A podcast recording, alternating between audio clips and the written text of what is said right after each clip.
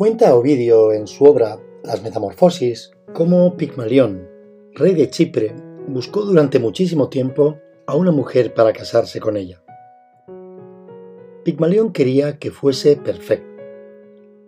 Frustrado en la búsqueda y truncado su deseo, decidió no seguir adelante y se dedicó el resto de su tiempo a crear esculturas preciosas para compensar la ausencia. Así es como creó a Galatea, la escultura más bella que Pigmalión había creado. Era tan bella y perfecta que parecía tener vida propia. Una noche la diosa Afrodita dotó de vida la escultura de Galatea.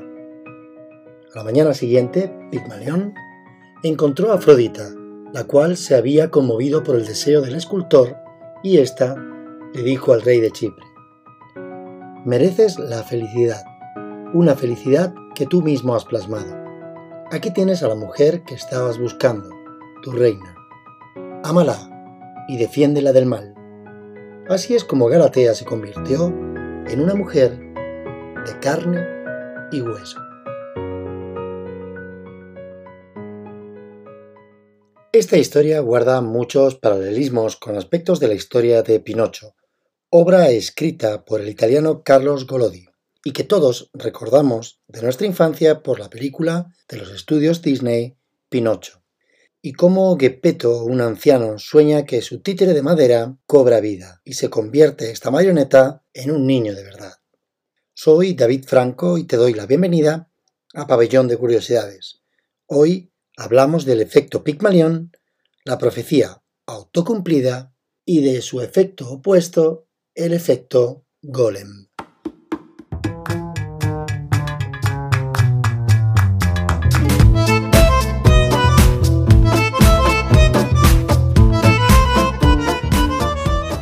Hasta qué punto nuestros pensamientos o acciones, nuestras creencias nos limitan o nos ayudan a crecer. Cuestiona tus creencias limitantes. Busca dentro de ti. No te conformes y sobre todo ten mucho cuidado con las frases que te dices o cómo te hablas. Soy muy torpe y no puedo, es que soy chica y por eso no hago, o las limitaciones que te ponen los demás, por ejemplo, en un trabajo o el profesor a su alumno, que le dice, eres un vago, un inútil, no vas a llegar a nada.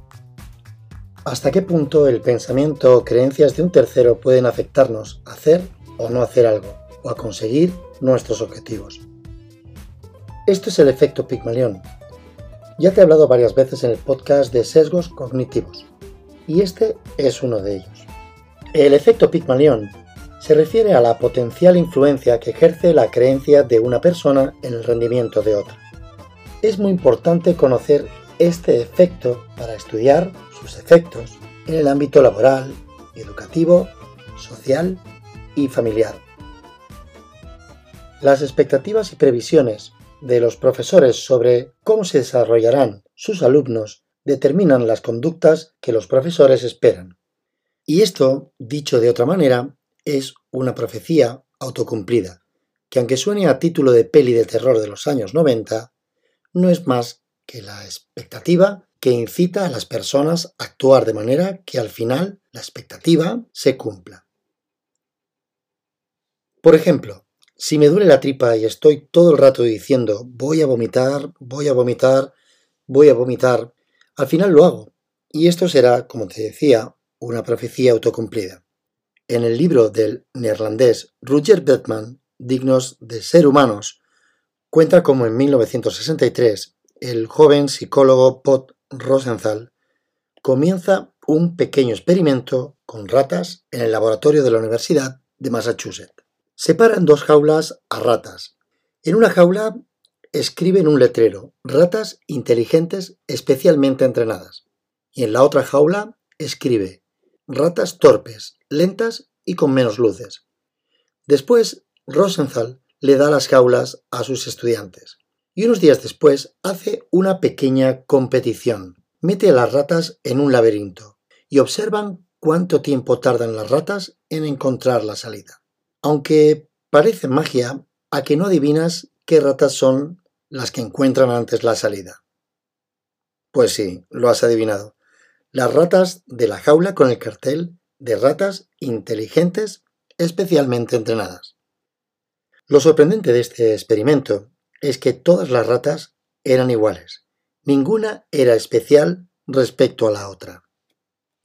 No habían intervenido fuerzas mágicas ni las ratas tenían superpoderes. Lo que había sucedido es que los estudiantes que habían cuidado de las ratas listas, estos las habían cuidado mejor, se preocupaban por ellas, las acariciaban con más delicadeza, depositando en ellas mayores expectativas. Y esto es lo que influyó en que las ratas inteligentes, entre comillas, encontraran más rápido la salida que sus competidoras. Rosenthal, al descubrir este comportamiento, vuelve a realizar de nuevo este experimento, pero esta vez no con ratas, sino con niños. Rosenthal lo llamó test de adquisición oculta de aptitudes. Con este test, dice el psicólogo a los profesores que les permitirá predecir qué alumnos aprenderán más rápido. Como en el experimento de las ratas, esta vez los profesores no saben que son testes normales y ordinarios. Es más, el equipo del psicólogo tira los resultados de los testes y puntúa al azar a los alumnos sin tan siquiera conocer sus aptitudes y desarrollo. El psicólogo prepara unos informes con el resultado para los profesores y a los alumnos tampoco les ofrecen los resultados de las pruebas. ¿Y qué crees que vuelve a pasar? Pues sí, esta vez lo habrás adivinado mucho más rápido. El poder mágico de la profecía autocumplida de las expectativas vuelve a surtir efecto. Los profesores prestan más interés y motivan más a los alumnos con el resultado del test que afirman son más inteligentes. Les estimulan a aprender y elogian su esfuerzo y su trabajo.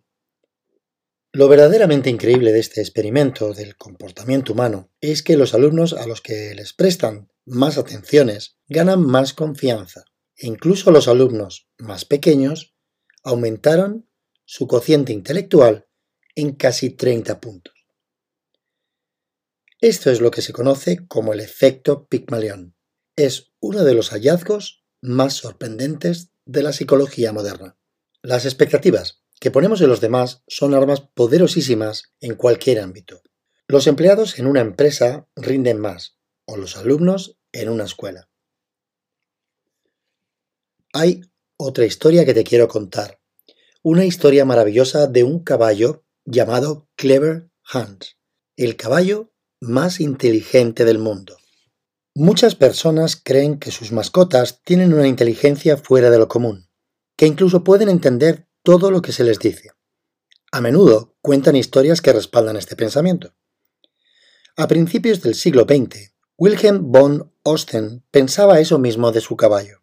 Von Osten era un profesor y entrenador de caballos alemán, y creía que los animales podían aprender a leer o a contar. Tras intentos fallidos con perros, Osten empezó a experimentar con su caballo, Clever Hans. Resulta que el caballo era capaz de sumar, restar, multiplicar, dividir y cosas por el estilo, y encima todo esto a un 90% de eficacia. Podía además leer y responder preguntas. ¿Te lo puedes creer? Cuando quería contestar, golpeaba el suelo con la pata. ¿Un caballo? Sí, sí, un caballo. Que lógicamente atraía a las multitudes y a la comunidad científica, que lo estudió en busca de trucos. El animal era capaz de contestar las preguntas de cualquiera, incluso si Von Austen estaba ausente, por lo que no había truco alguno. La historia llegó a oídos de un psicólogo. Se dio cuenta de que Clever Hams era incapaz de contestar cuando se le tapaban los ojos. El psicólogo descubrió que el caballo era incapaz de hacer cálculos mentales o entender las preguntas de los humanos. El animal había aprendido, mejor que muchos jugadores de póker, a detectar el lenguaje no verbal e inconsciente de las personas. Cuando se le preguntaba a Clever Hans, éste empezaba a dar golpecitos con el casco, hasta que detectaba que el interrogador mostraba algún signo involuntario, y zasca, golpeaba con la pata. Esto es efecto Pigmalión en estado puro. La gente creía que el caballo los entendía y lo hacían posible de manera inconsciente. Pero como toda moneda que tiene dos caras, las expectativas pueden hacerse realidad, pero también pueden hacerse muy negativas. El efecto opuesto al Pigmalión se conoce como efecto Golem, en referencia al coloso de barro que crearon los checos para defender la ciudad de Praga. Pero el coloso de barro de esta leyenda judía se acabó transformando en un monstruo y arrasando todo.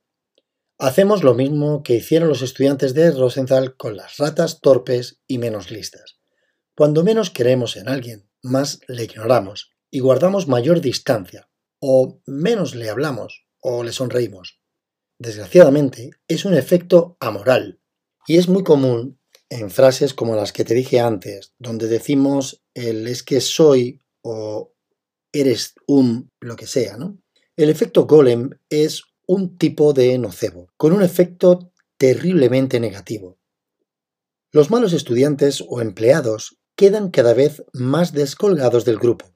Aquellos de quienes menos se espera obtienen peores resultados. Para ir cerrando el capítulo de hoy, quiero que reflexionemos juntos. Piensa cómo te hablas, cómo dejas que los demás influyan en ti y sobre todo cómo tratas tú a los demás. Recuerda que esto es la esencia de la condición humana. El efecto Pigmalión y el efecto Colem forman parte indisoluble de nuestra esencia, de nuestro mundo. Llegamos al final, pero antes de despedirme, como siempre, quiero pedirte el favor de que si te ha gustado el contenido, lo compartas con tus amigos o con quien creas que pueda ayudarle a ser mejor persona o mejor humano. Hasta el próximo capítulo y que no se te olvide, ser feliz.